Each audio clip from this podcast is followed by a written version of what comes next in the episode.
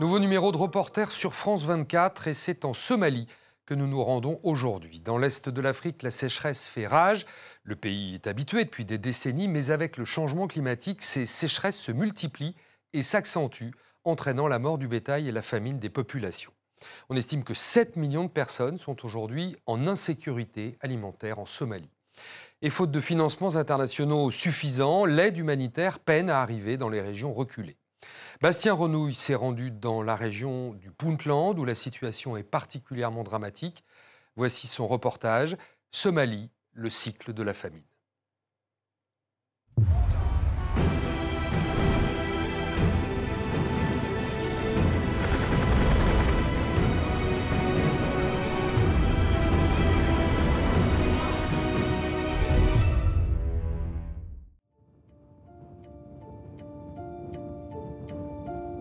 La Somalie est engagée dans une course contre la montre, perdue d'avance. La sécheresse est là. Dans l'état du Puntland, il n'a pas plu depuis deux ans. Les bêtes meurent et les hommes aussi.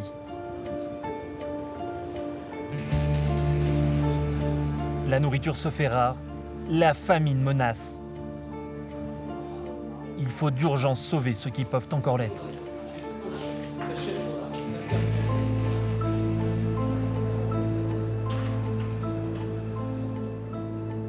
Abdi, 9 mois, pèse 5 kilos.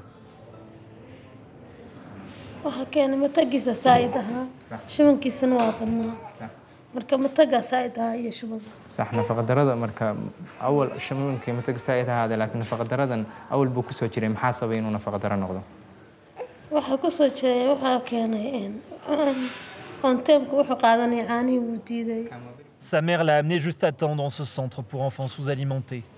Grâce au traitement, il devrait survivre, malgré de graves symptômes. Il est déshydraté. Comme vous pouvez le voir, sa peau revient en place très lentement, ce qui indique une déshydratation aiguë, ainsi qu'une forte malnutrition. Sa fontanelle est creuse, ce qui indique une déshydratation importante. Ses yeux sont enfoncés, vous voyez, il est aussi très faible, il ne peut même pas pleurer normalement. Chaque semaine, l'hôpital accueille des dizaines de familles.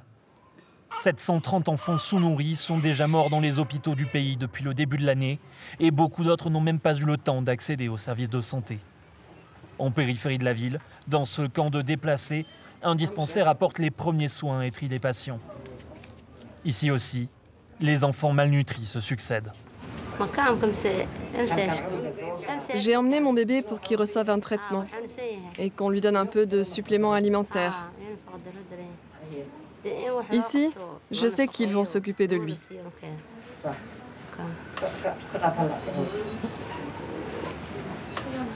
Son fils ne sera pas hospitalisé. Elle reçoit cette pâte nutritive à base de cacahuètes ainsi que quelques médicaments. Cela fait deux mois qu'Amina et ses douze enfants habitent ici avec les déplacés des autres famines. 2011, 2017, la Somalie est habituée aux sécheresses. Mais avec le changement climatique, elles se multiplient et s'accentuent. Les aides de l'État sont quasi inexistantes. La Somalie est l'un des pays les plus pauvres du monde et aussi l'un des plus corrompus. L'argent n'arrive pas auprès de la population. Alors l'aîné de la fratrie fabrique des foulards qu'ils revendront aux autres déplacés. Amina, elle, peut enfin nourrir son dernier-né. Nous sommes dans ce camp de déplacés car tous nos chameaux et nos chèvres sont morts.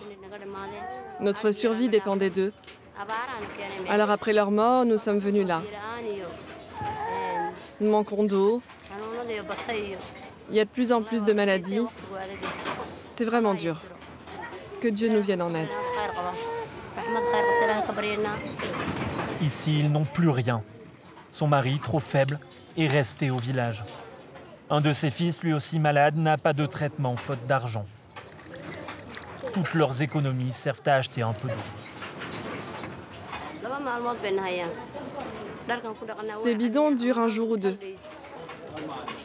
On utilise cette eau pour nettoyer nos vêtements, pour cuisiner, pour boire. Ça coûte tellement cher.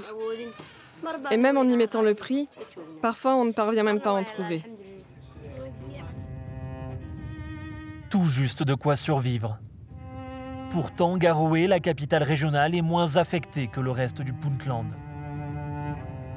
La rivière est asséchée, mais il est toujours possible de trouver de la nourriture. Les campagnes sont les plus affectées. C'est là que l'aide humanitaire internationale doit arriver en priorité. Cette équipe de la FAO, l'Organisation des Nations Unies pour l'alimentation et l'agriculture, va observer quels sont les besoins les plus urgents. Partout, la population est menacée. On est dans une, au, niveau, au niveau national, on est dans une situation où on a quasiment, euh, quasiment la moitié de la population 7 euh, millions, euh, un peu plus de 7 millions de la population qui est en situation d'insécurité alimentaire. C'est énorme. C'est plus que ce qu'on n'a jamais eu auparavant. La dernière grande famine en 2011 avait causé 260 000 morts. L'assistance humanitaire est complexe en Somalie. Impossible d'accéder à la totalité du territoire à cause du groupe terroriste islamiste Al-Shabaab. Mais le principal obstacle reste le manque d'argent. La FAO a besoin de 268 millions de dollars pour répondre à l'urgence humanitaire.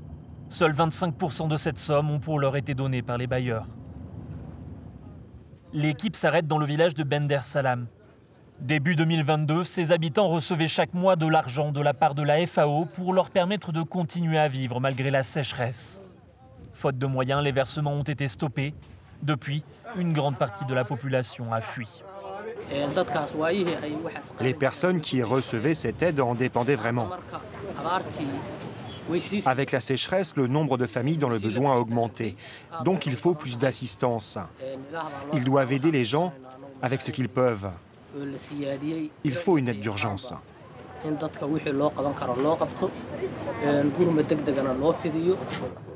Impossible de satisfaire immédiatement le chef du village. Pourtant, les habitants qui n'ont pas encore fui ne peuvent plus attendre. Les températures caniculaires, fréquemment au-dessus de 40 degrés, et l'absence de pluie rendent la vie impossible. Sans eau, le bétail ne peut survivre.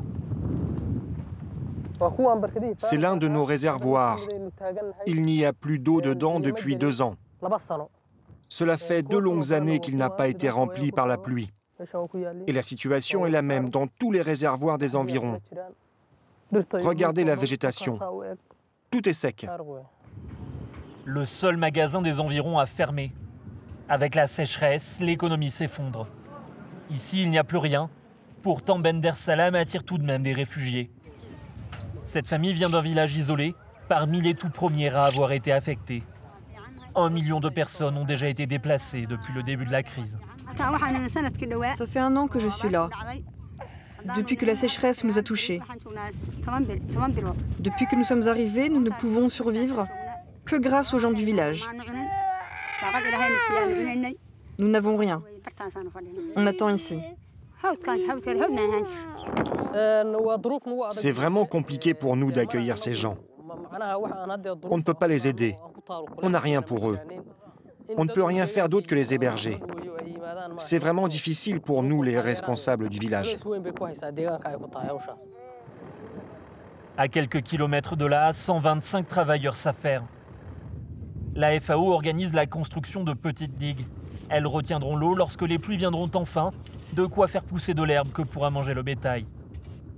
Un projet à moyen terme qui permet aussi d'aider les villageois immédiatement. Ceux qui travaillent sont rémunérés. L'urgence aujourd'hui, elle est faite, elle est climatique, mais elle est aussi financière. Et donc, euh, les gens ont besoin euh, d'un minimum de cash pour pouvoir, euh, sur, les, marchés, sur les marchés locaux, pouvoir se fournir pour les biens de première nécessité. Plus au nord, la situation est encore pire les conditions climatiques sont désastreuses. Les vents forts entraînent des tempêtes de sable, les rafales dépassent les 100 km/h. L'équipe a reçu un signalement. Des centaines de déplacés internes se sont installés au milieu de nulle part. Ils ont probablement besoin d'assistance. Tout un village a fui la côte pour venir à l'intérieur des terres. Ils attendent ici depuis 40 jours, mais aucune aide humanitaire n'est encore arrivée. Qu'est-ce qui vous a poussé à vous arrêter ici? La côte est très loin, ils ont dû marcher plusieurs jours. Nous avons loué un camion quand la sécheresse s'est abattue, pour fuir les difficultés auxquelles nous devions faire face. Nous nous sommes arrêtés ici parce que nous ne pouvions pas aller plus loin. Nous n'avions plus d'essence, donc c'est devenu notre destination. C'est là que nous nous sommes installés. Ici, il y a de l'eau à proximité, mais elle est salée. Ces familles ont quitté un enfer pour un autre. Afin d'éviter une telle situation, il faudrait agir en amont, avant leur exode. L'assistance qu'on aurait dû pouvoir amener euh, en ayant d'une part l'information et d'autre part les financements, surtout les financements, ça aurait été ce qu'on fait par ailleurs, un approvisionnement en, aliments du bétail, tout ce qui est fourniture de minéraux, des vitamines, euh, des campagnes de vaccination et surtout un accès à l'eau. Aujourd'hui, avec une fréquence de, choc climatique qui est quasi annuelle, euh, il est clair que même avec cette assistance-là, la, survie même de ce mode de vie, donc le pastoralisme est remise en cause très clairement. Pour essayer de réduire au maximum l'impact de ces chocs, il faut pouvoir les anticiper. Chose encore impossible pour le gouvernement il y a un an, faute d'argent et d'infrastructures. Mais depuis fin 2021, ces fonctionnaires sont sur le terrain pour effectuer des relevés et comprendre comment la météo impacte leur pays. Je mesure la profondeur de la nappe phréatique pour comparer entre son niveau d'avant et celui en condition de sécheresse. Toute la nappe phréatique du Puntland est appauvrie. Jour après jour, son niveau diminue. La situation empire. Leurs analyses effectuées, les deux hommes reviennent au centre de gestion des informations.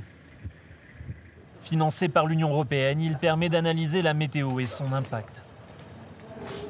Les lieux sont encore en grande partie vides, mais l'existence d'une telle institution est une avancée. Son directeur prépare un entretien avec le gouvernement et les prévisions sont alarmantes. Comme les graphiques le prouvent, la sécheresse va encore empirer jour après jour au Puntland. Ces informations aident le gouvernement à prendre les bonnes décisions pour préparer ses politiques et ses actions pour lutter contre l'impact de la sécheresse.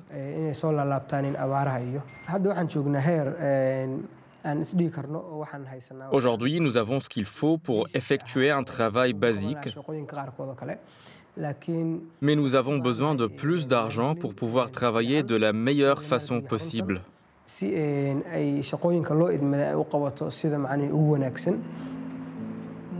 Cet argent, les autorités n'en disposent pas.